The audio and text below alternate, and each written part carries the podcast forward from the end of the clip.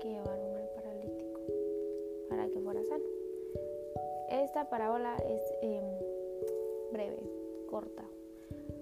Trata acerca de cuatro amigos que tenían un quinto amigo que era paralítico. No podía caminar.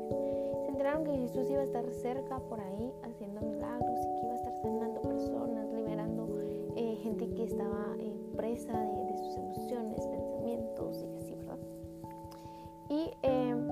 amigos lo iban, cuando lo había mucha multitud, no se podía pasar. Entonces decidieron abrir un hoyo en el techo para que el amigo paralítico pudiera recibir su milagro.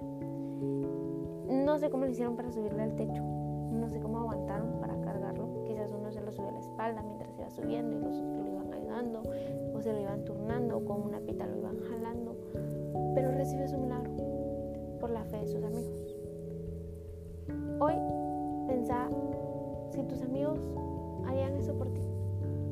Si has escogido buenos amigos, amigos que te acerquen a Jesús, amigos que hagan puedas recibir tu milagro, amigos que crean por ti, aun cuando tú no tienes fe de creer. Pero más importante, pregúntate si sos ese amigo. Ese amigo que está dispuesto a creer por los que no pueden creer. Que está dispuesto a orar por los que no quieren o no pueden orar. Que está dispuesto a cargar y abrir un hoyo en el techo. Pensemos en esto. Nuestros amigos los hemos escogido bien y